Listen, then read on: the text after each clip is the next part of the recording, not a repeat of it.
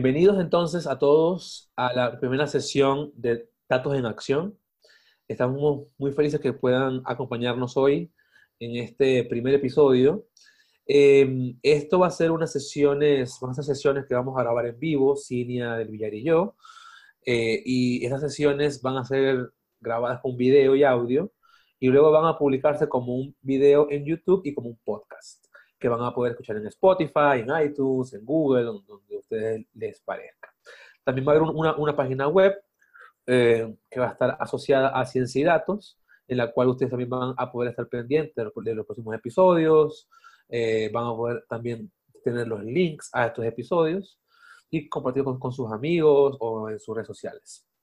Entonces, bueno, por primera eh, por, por, primera vez que es esto, vamos a dar una, este, una pequeña introducción de cada uno. Primero, me gustaría que Cinia se presentara, por favor, ante todos ustedes.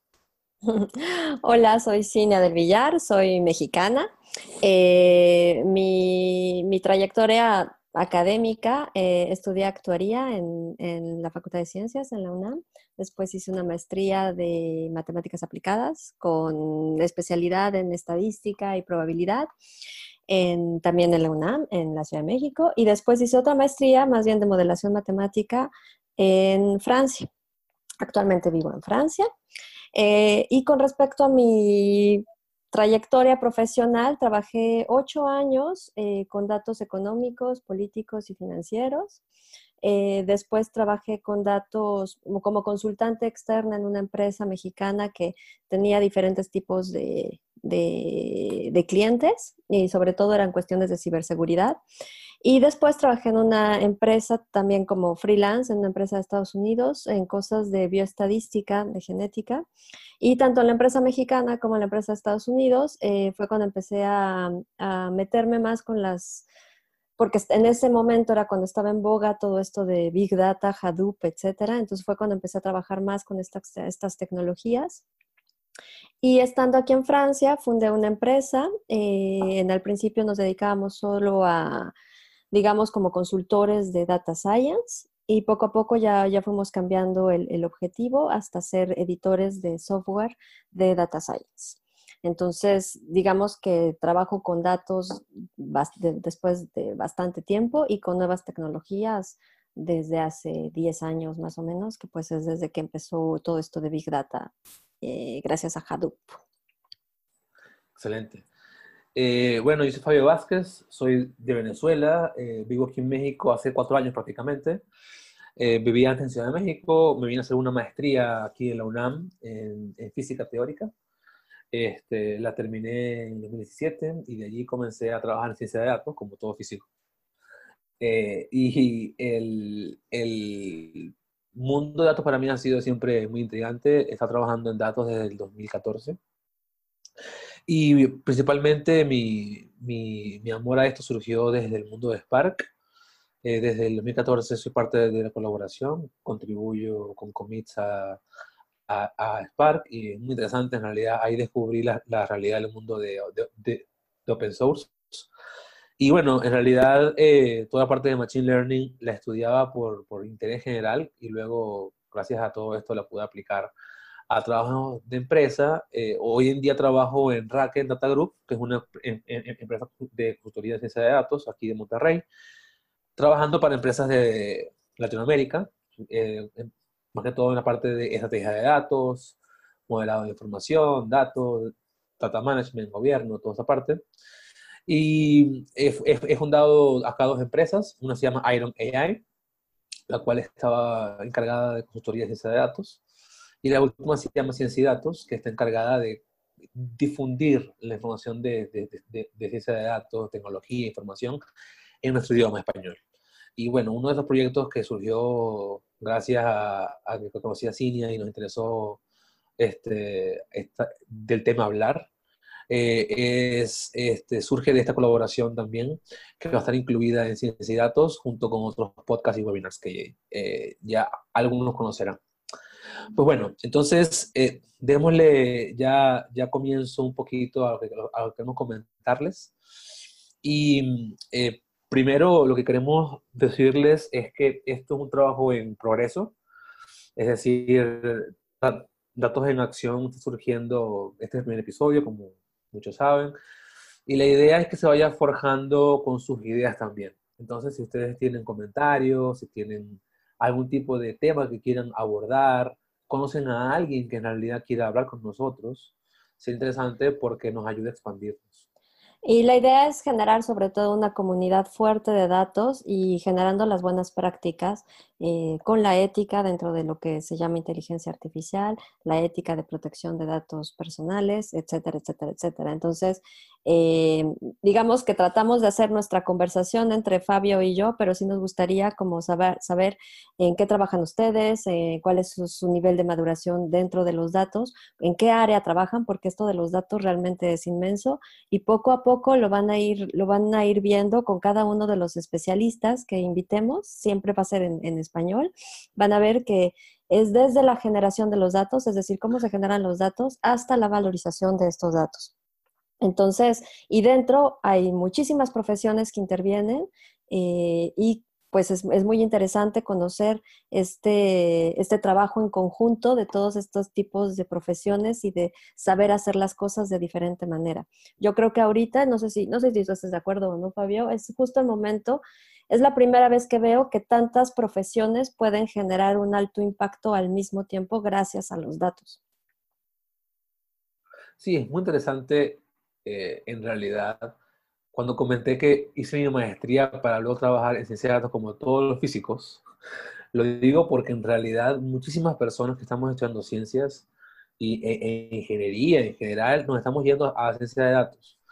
Y hay varios motivos para esto, ¿no? Uno que nada, primero que nada es una carrera súper interesante y moderna y útil en muchas empresas, pero también es porque tiene una cualidad, es la que puedes recibir información de distintas áreas y usarlas para, poder solucionar un problema en común.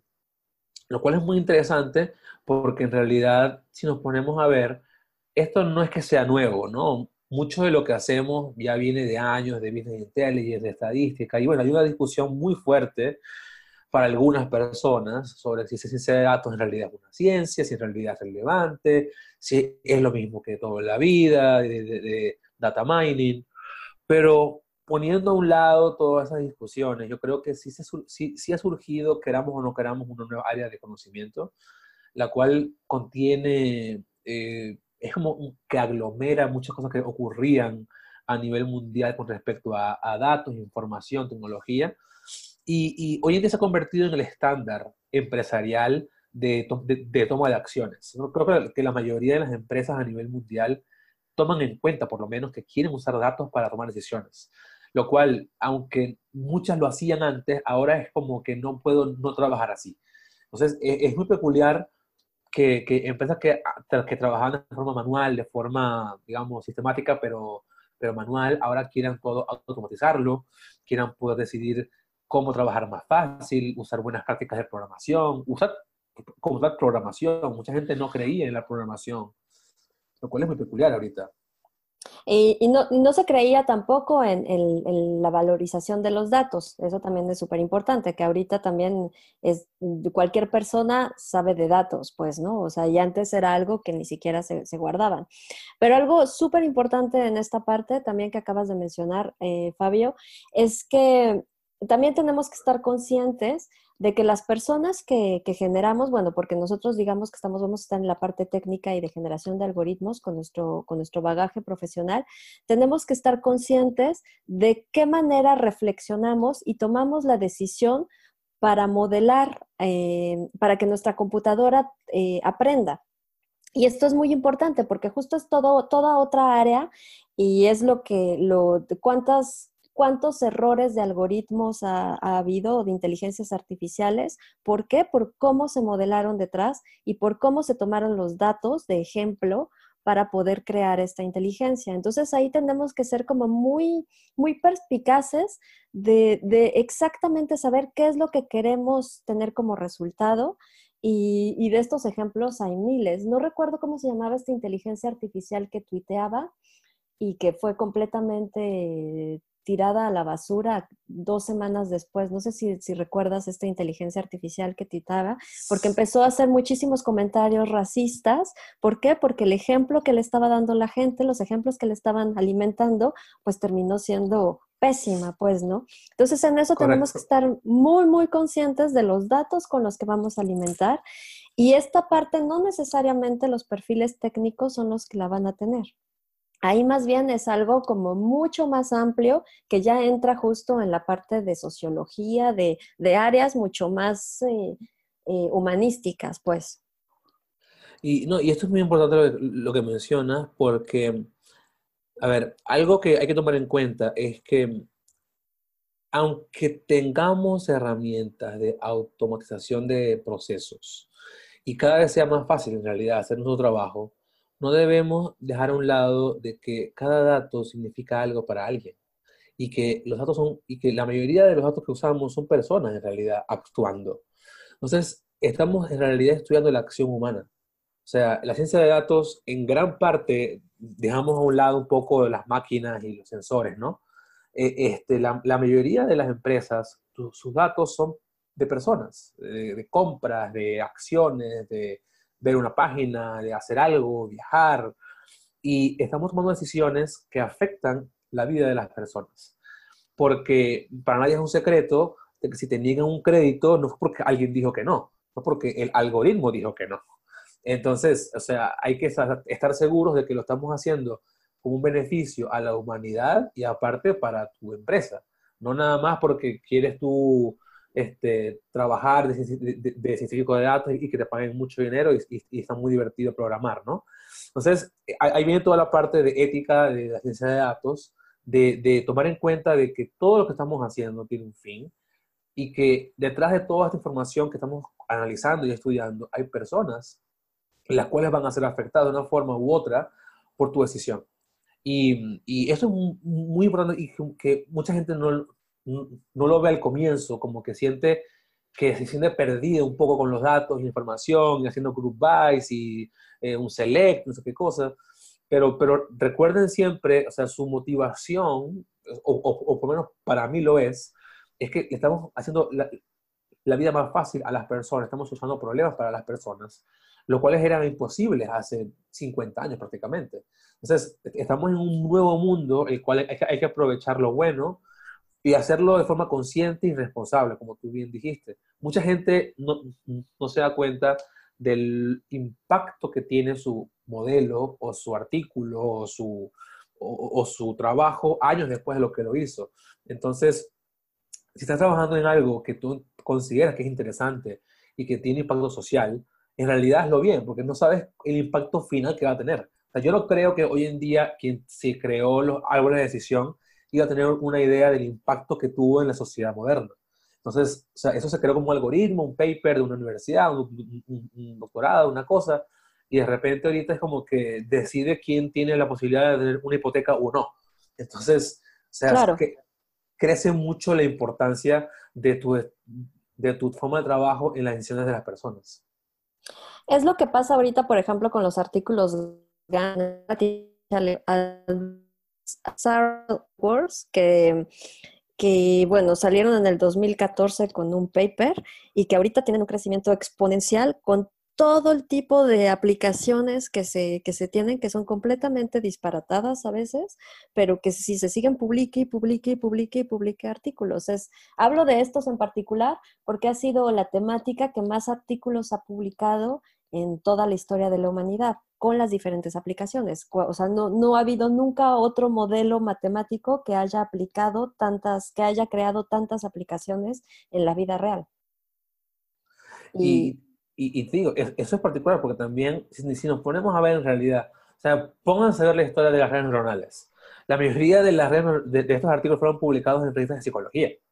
Y eh, si uno se pone a, a, estudiar lo que hizo Hinton en, en, los 70, en los 60, en los 80, era, eran algoritmos que él solucionó para problemas, digamos, teóricos de las redes neuronales, que hoy en día son usados para cosas que en realidad ni siquiera él pensaba.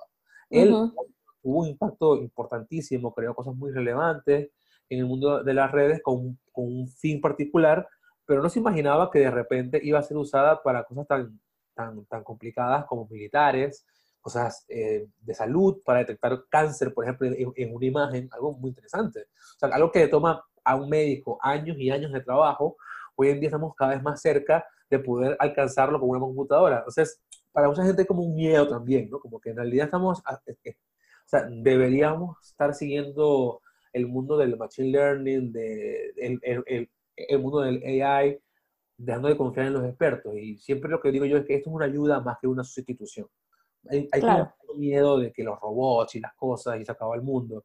Y, y, yo lo veo más como que no descartamos que sea una posibilidad en el futuro lejano, no sabemos, pero por estos años es una ayuda gigante al trabajo de las personas y también poderle llegar soluciones importantes a áreas rurales. O sea, para algunas áreas rurales es impagable un médico o un equipo de alto nivel para detectar cáncer de mama, por ejemplo.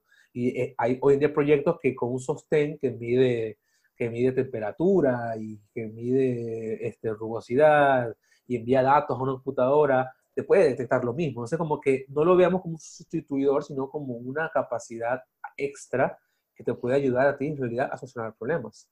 Pero también, eh, y, sobre todo porque, bueno, ahorita nosotros estamos con, esta, con este, este proyecto en español, también cómo, cómo se a posicionar en general América Latina, sabiendo que también está, eh, bueno, vamos a, hablarlo como Hispanoamérica con respecto a toda esta cuestión de datos. Digamos que está, por un lado está China, que, que, no le importa el punto de vista personal, todo se ve como, como general y que, y que han llegado a hacer cosas que para cualquier otro, otra nacionalidad sería como fuera de serie. Por otro lado está Estados Unidos, que también es muy agresivo en cuanto a lo que, a lo que quieren ganar con los datos, sobre todo en cuestiones de ventas, marketing, etc. Por otro lado está la región europea, que tiene un reglamento de datos personales súper estricto, o sea, es el más estricto hasta ahora. ¿Y qué pasa con, con Latinoamérica? ¿Cómo nos vamos a posicionar?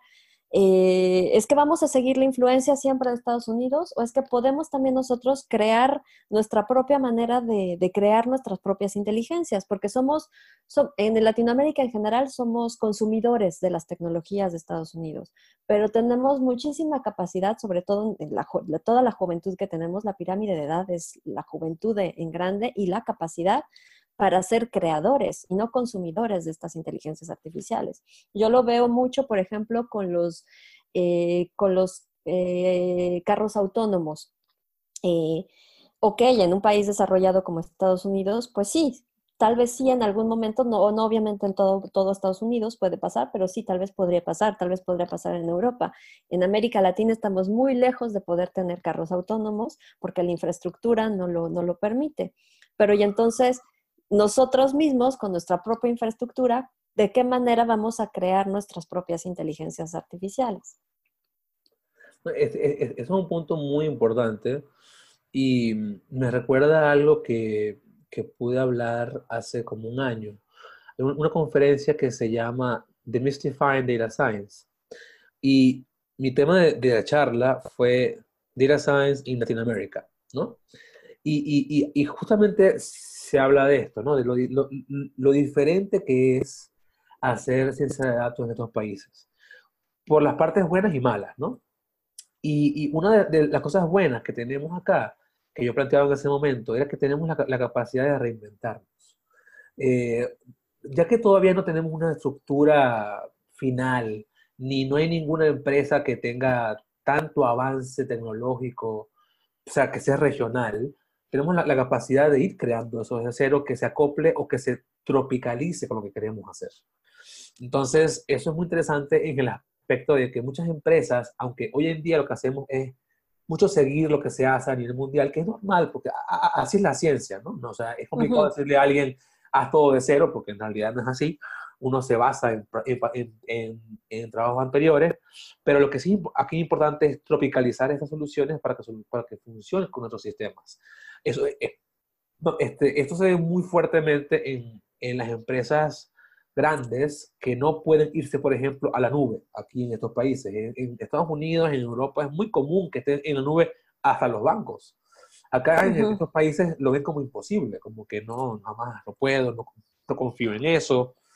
Y, allí también es un punto importante pensar de que tal vez no están en lo, en lo eh, o sea, tal vez es cierto, tal vez no deberían ir a la nube, tal vez sí deben ir a la nube, pero, el, pero esa forma de trabajar que nos ha limitado, tener internet lento en muchos países, tener eh, problemas de conexión, eh, digamos, directa en muchos países, ya es un punto que nos ha hecho reinventarnos nosotros mismos y ver cómo hacer funcionar una cantidad de tecnologías que, que ni se pensaban que, que, que trabajaban juntas. O sea, tú te vas a hacer una vuelta por las empresas de México y la mayoría está, está trabajando on-premise, o sea, en, locales, uniendo tecnologías que no se trabaja, que no eran, no, que no son tal vez óptimas para trabajar juntas, pero funcionan muy bien. Y entonces eso es muy peculiar como hemos podido comenzar por ese lado y, las dificultades nos han llevado a eso. Sabes que me, en cuanto a eso, algo que me sorprendió, eh, bueno, que me sorprende, eh, regresando, haciendo el comparativo entre Francia y México, es, no sé cómo esté en, otras partes de Latinoamérica, es esta, bueno, no es necesidad, digamos, como esta apatía de las, de las empresas, grandes grupos, de trabajar con open source. Y, que entonces tienen, tienen infraestructuras muy caras, eh, muy inestables, nada, nada eficaces y que entonces hacen que la gente se prepare para este tipo de infraestructuras que ya en, otros países ya están como old school y siendo que todo lo podrían tener de una manera en open source.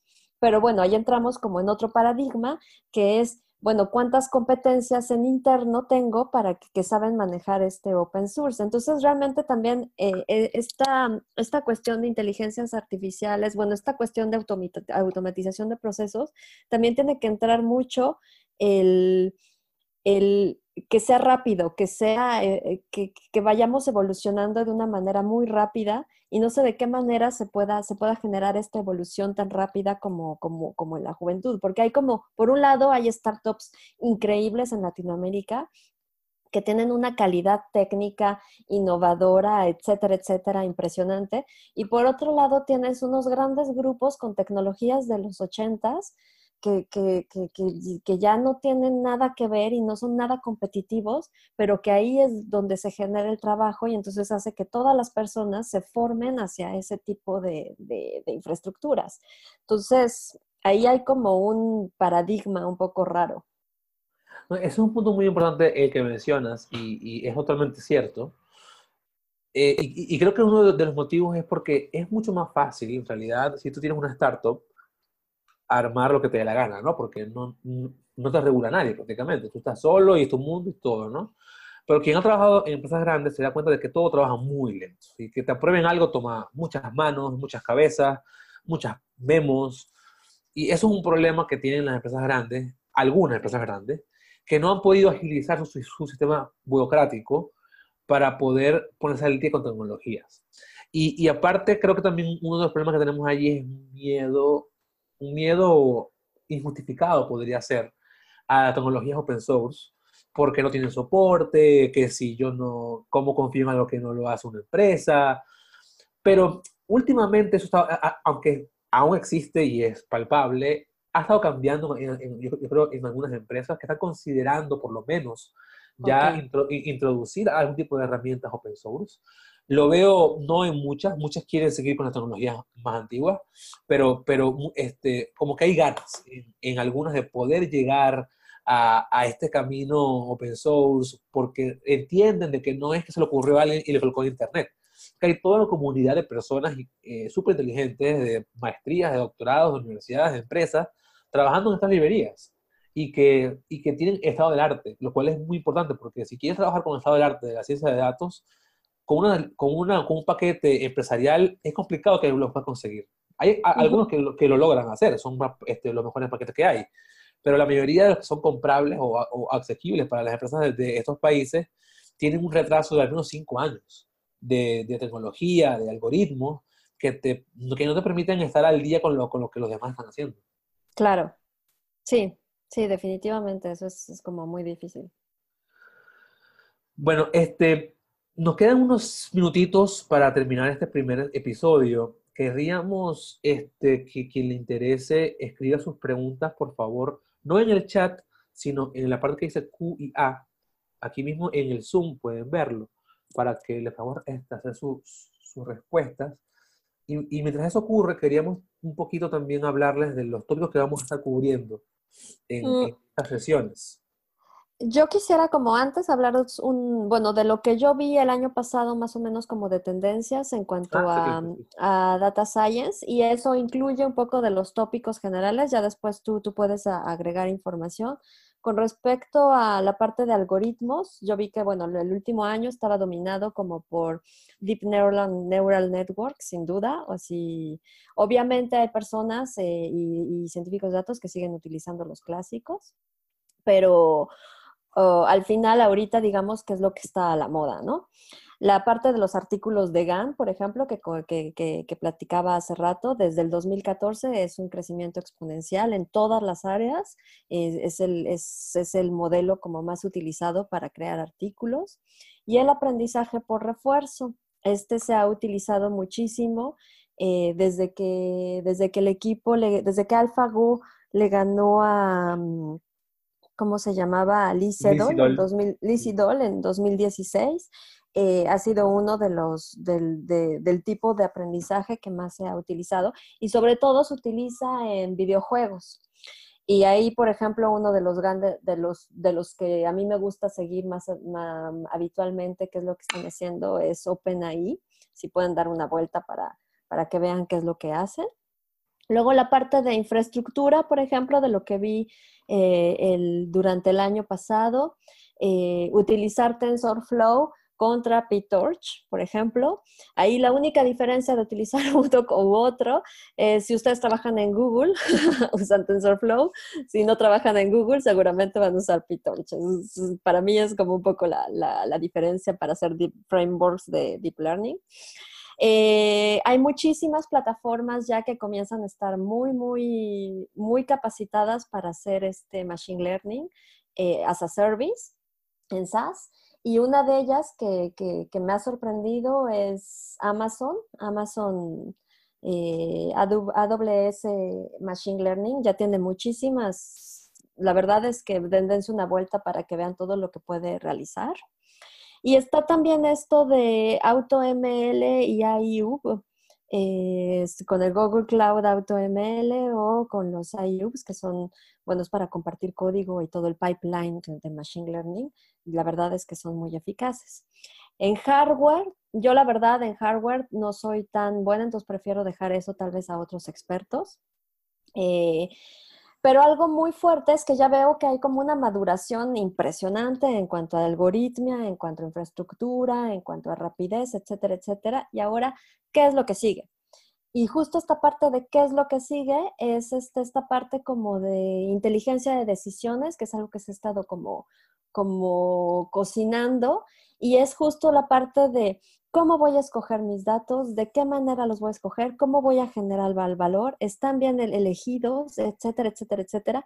Y ahí es justo donde ya pueden entrar nuevas profesiones a trabajar que no tengan un bagaje tan matemático, bueno, tan científico, ni tan de ingeniería de, de, computación. Yo creo que ahí justo es donde ya van a poder entrar todas las demás profesiones para tomar las decisiones de la mejor manera porque digamos que la parte de inteligencia artificial, obviamente hay muchísimas cosas por hacer.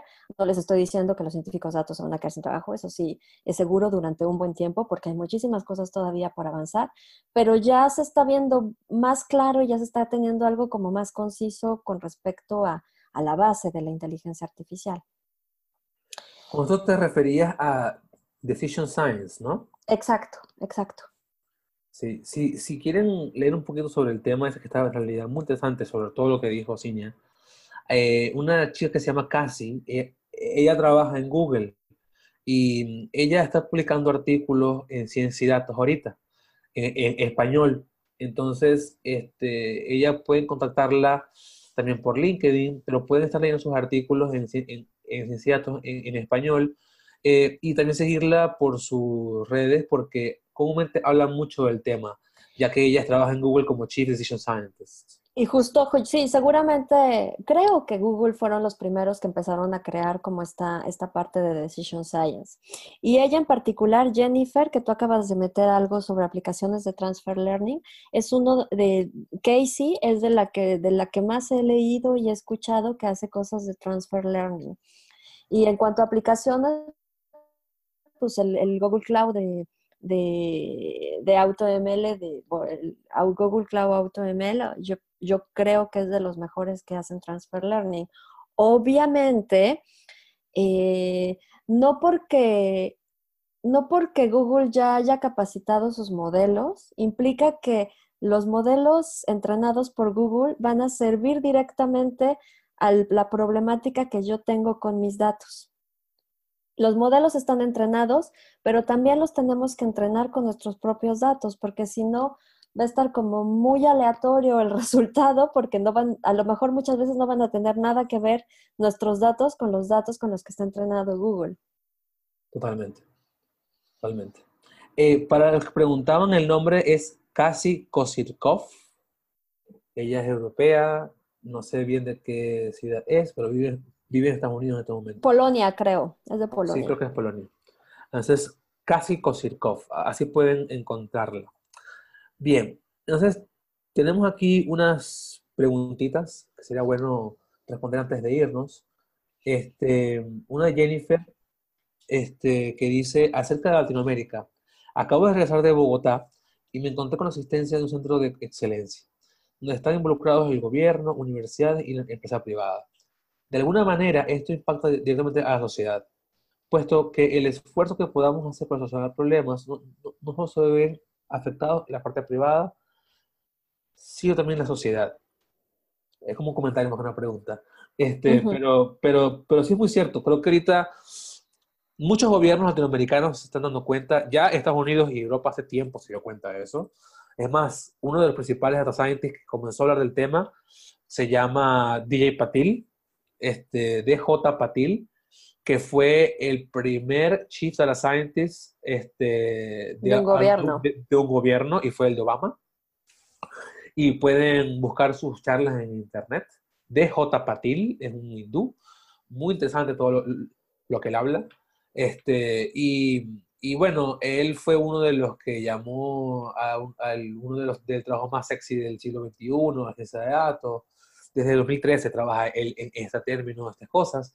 Entonces, este, creo que, que por fin Latinoamérica se está dando cuenta de, de, estas cosas y ya, por ejemplo, en México hay datos abiertos, hay cada vez más iniciativas para, este, para abrir datos eh, de empresas, de gobierno, de estadísticas geográficas. Ah, por cierto, una y de datos abiertos. Chequen la página de datos abiertos del gobierno de la Ciudad de México. La verdad es que está muy, muy, muy, muy buena. Eh, lo acaban de abrir a principios de, enero. Entonces, si quieren jugar con datos, aunque no sean de, de México, que de todas las personas de, de Latinoamérica, ahí van a encontrar una buena base de datos para entrenarse. Está muy, muy buena la página. No, y algo que también está súper bueno allí es que ya que, o sea, el único modo de en realidad hacer problemas de impacto social con ciencia de datos es que las empresas grandes y el gobierno los liberen. Porque si no, ¿cómo más alguien va a poder ir allá y tener datos estadísticos de los censos, no? O sea, no, es tan simple. Y, y, y, sobre ese tema hay empresas que están surgiendo ya en estos países latinoamericanos que se basan en, en problemas sociales y que están resolviendo problemas sociales con datos abiertos, lo cual también es interesante porque ustedes tienen la capacidad ahora, si saben de programación y saben de, ciencia de datos, ustedes pueden bajar los datos de estos y hacer con ellos lo, que ustedes quieran. Pueden armar eh, web, este, pueden armar este, crawlers de, de, datos, pueden armar algoritmos que respondan a un problema que ustedes se imaginen, como contaminación, problemas de, de este, de, de, aire, problemas de sonido, de agua, lo, que ustedes quieran. está muy bueno que en realidad tengamos la posibilidad de ver esta información y esperamos en el futuro próximo cada vez más estados, más ciudades y más países los, los liberen. A ver, sigo con los comentarios. Igual Jennifer, eh, una aplicación de Transfer Learning con, con, las redes preentenadas. Yo solo he utilizado la de Google hasta ahorita. No sé si tú has utilizado otra Fabio? De Transfer Learning, en realidad, en realidad las librerías más grandes, más importantes del mundo de Deep Learning, todas tienen Transfer Learning. Keras, PyTorch, TensorFlow, MXNet, todas implementan cosas de, de, de, de Transfer Learning. Ok. Es que es como, como, directamente que ya están preentrenadas y que ya tienen todos los datos en interno. pero es, casi igual, fíjate, en, en Keras, si a alguien le interesa, está, por ejemplo, está BGG 16, BGG 19, está ResNet 50 y son algo y está, está Inception B3. Son todos algoritmos que ya saben, este, que ya puedes detectar objetos y tú nada más subes una imagen y sin entrenar el algoritmo, nada más le das fit y él te devuelve qué tipo de objetos son. Obviamente, entre las categorías que él conoce, ¿no? Pero sí hay modos de hacerlo este, gratis y con, con, programación. Hay otras librerías que, como tú me mencionas, Google la puede hacer y hay una que se llama Deep Cognition, que es DEEP Cognition, que también tiene modalidades de transfer learning en línea gratuitas. Ahora hay otra de Eduardo, que qué diferencia hay entre Big Data y Web Crawler. Web Crawler es como un buscador particular, ¿no? La, definición de Big Data son las tres Bs, velocidad, em, ah, espera, velocidad, volumen y variedad, ¿no? Eh, ahora, el web crawler, según yo, solo son como datos de web. Sí, ok, yo, creo que lo, que lo que se refiere con web crawler es, es como web scrapper. O sea, tener la capacidad de descargar datos. De, de, descargar los datos de, web. es, scrapear es más bien como, como que vas a buscar datos en Internet. A veces en algunos países no es legal, aguas. Eh, pero es ir a buscar directamente en Internet. Tú haces tus robots para ir a buscar los datos. Y Big Data, Big Data pueden ser directamente de web o pueden ser también datos, por ejemplo, de sensores toda la parte de sensores, pueden crear datos de Big Data. O sea, puede ser Big Data, son todos los datos, obviamente en grandes cantidades o en velocidad o en, porque no necesariamente necesitas en grandes cantidades, a veces solo que sea velocidad. Por ejemplo, en astronomía hay muchísimo de Big Data. Bueno, ahí es obviamente solo, solamente es Big Data, pues, ¿no? Sí, o sea, y yo, yo, yo colocaría al web, o sea, a los scrappers y crawlers de la web como una posibilidad para crear datos, o sea, para descargar datos y luego tener posibilidad de, usar herramientas con Big Data para poder estudiarlo. estaría así como que la ponderación, o sea, web crawler y scrappers bajo con, con bajo datos de internet, si quiero hacer una, una, una app web y con Big Data tengo todas las herramientas necesarias para poder estudiar esa información. Luego aquí Ricardo, seguramente matemático de profesión, eh, quiere que hablemos sobre topología, álgebra o particiones de unidad. Eh, todo esto que sirve obviamente para la activación de redes. Claro, en algún, y, y, seguramente ahorita que lo dices, en algún momento invitamos a un matemático para que nos hable sobre, sobre, todo, sobre todo esto. Obviamente, siempre es mucho más enfocado a, estadística y probabilidad, pero probabilidad sabemos que está basado directamente en topología.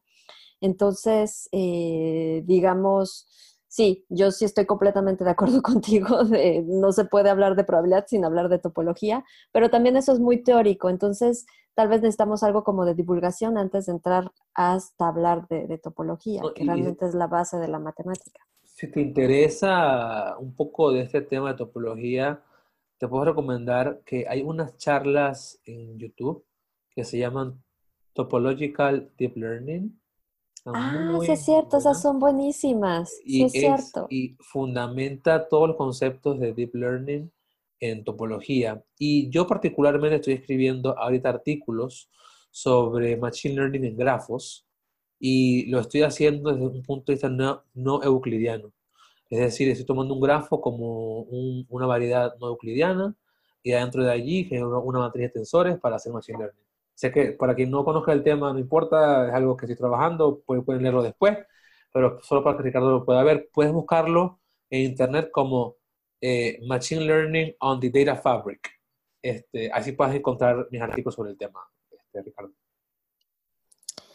Y luego, Luis, autonomía de Latinoamérica con respecto a lo que viene en países desarrollados, pero ¿qué pasos recomendarías para empezar esto, dado que los gobiernos tal vez no le pongan tanta atención? Sí, estoy de acuerdo en que los gobiernos, digamos que no es agenda prioritaria, sí y no, porque hay gobiernos que poco a poco lo, digamos que que se debe hacer. las agendas de datos abiertos, a pesar de que no era prioritario para muchos gobiernos, ya es tanta presión de parte de la sociedad y de parte de proyectos que poco a poco lo tienen que, ir metiendo en, su agenda. Y eso es lo que pasó, por ejemplo, con la Ciudad de México, que, que digamos que una manera de defender, porque acaba de, acaba de cambiar de alcaldía, una manera de defender su su posición, esta, esta, nueva, esta nueva gobernadora, pues decidió poner datos abiertos, eso le pone como una estrellita de más.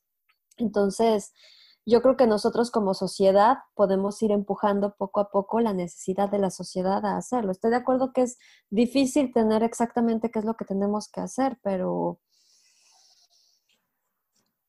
es un poco como ser activista todo el tiempo y todo el tiempo estar, estar luchando por lo que necesitas. Por ejemplo, eh, la protección de datos personales es todo el tiempo estar verificando que, no te estén siguiendo tus datos personales y todo el tiempo quejarte y todo el tiempo es realmente ser activista y estar quejándote.